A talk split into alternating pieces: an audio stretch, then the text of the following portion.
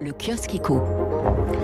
Paris et Londres se déchirent sur la pêche. C'est la une des échos ce matin. La France est prête à interdire l'accès des pêcheurs britanniques à ses ports. Le Royaume-Uni lance un ultimatum de 48 heures. Bruxelles tente de faire retomber la pression. France, Royaume-Uni, mais qu'est-ce qu'on fiche? FISH comme poisson en anglais. Question posée par Libération.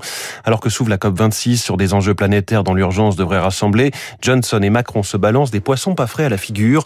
Au petit jeu politique de celui qui fera preuve de la plus mauvaise foi, Boris Johnson gagne par chaos. Une fois de plus, le Premier ministre britannique euh, prouve que les scrupules et l'honnêteté ne figurent pas au premier rang de ses priorités. Voilà ce que dit Libération. L'éditorial des échos décrit l'impossible Mr. Johnson, imprévisible et capricieux, avec toute la perfidie dont elle est capable, Albion a montré le peu de cas qu'elle faisait de son ancien partenaire européen en œuvrant à l'annulation du mirobolant contrat français des sous-marins australiens.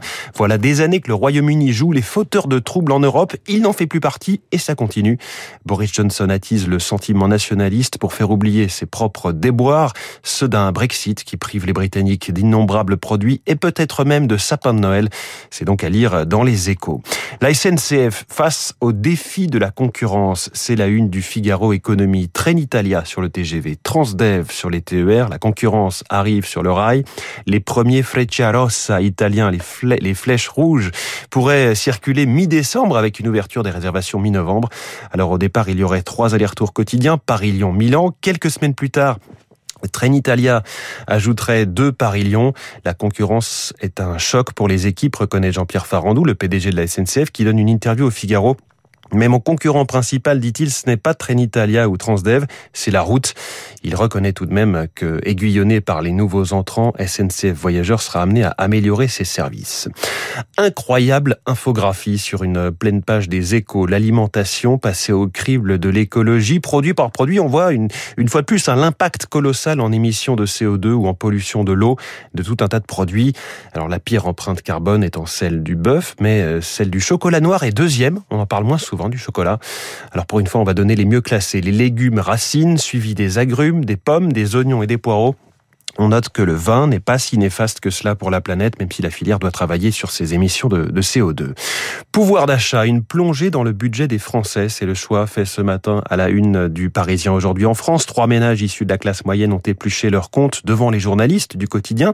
Et depuis l'élection d'Emmanuel Macron en 2017, ils constatent que leur train de vie a stagné ou un peu régressé, en tout cas pas augmenté de 4% comme le montrent les statistiques de l'INSEE. Sentiment illustré par ce dessin de rançon dans le journal un couple face à ses factures, l'épouse qui demande alors notre pouvoir d'achat a augmenté ou pas? Réponse du mari.